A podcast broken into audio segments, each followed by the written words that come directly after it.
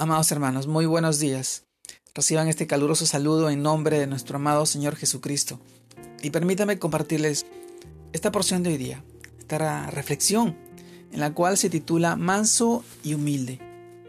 Y quisiera que fuéramos al libro de Mateo, capítulo 11, versos del 28 al 30, el cual nos narra de esta manera, Venid a mí, todos los que estáis trabajados y cargados, y yo os haré descansar.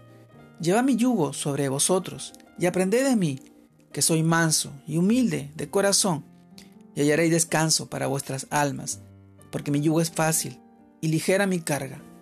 Mateo capítulo 11, versos del 28 al 30.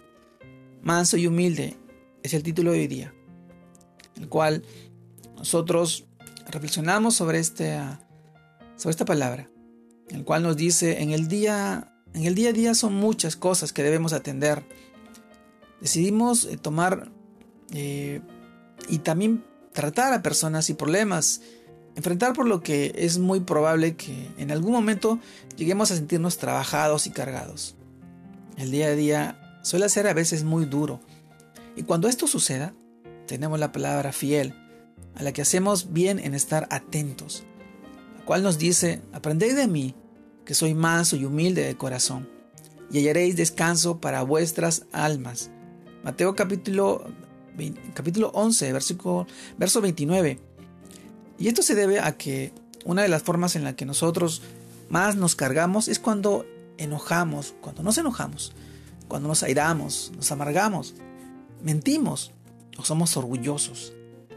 Cuando nosotros nos mantenemos enojados, tratamos de sostener una mentira o una apariencia, se nos vuelve una carga, porque no es algo normal o natural que haga parte integral de nuestra vida, sino que por el contrario son cosas que nos roban el amor, el gozo y la paz, virtudes que sí hacen parte de lo que Dios tiene y quiere para nosotros.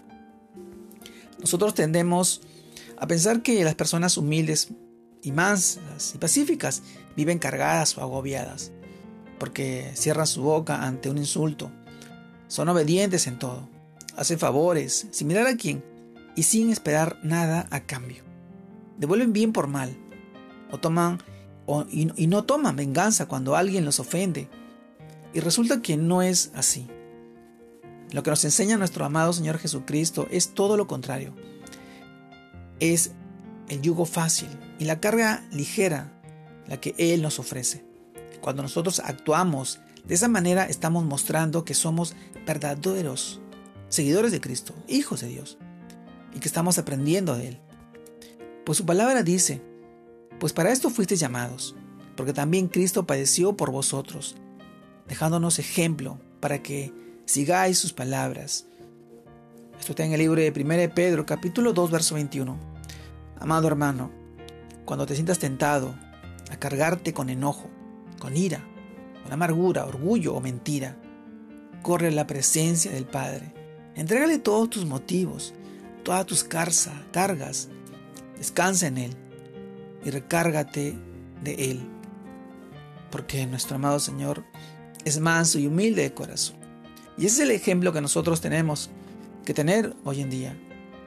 A veces los afanes, los problemas, las dificultades, las necesidades que afrontamos hacen que nuestra, nuestro temperamento vaya fluctuando o variando y, y eso a veces nos hace perder el control, nos hace perder el estado emocional y actuamos de una manera equivocada.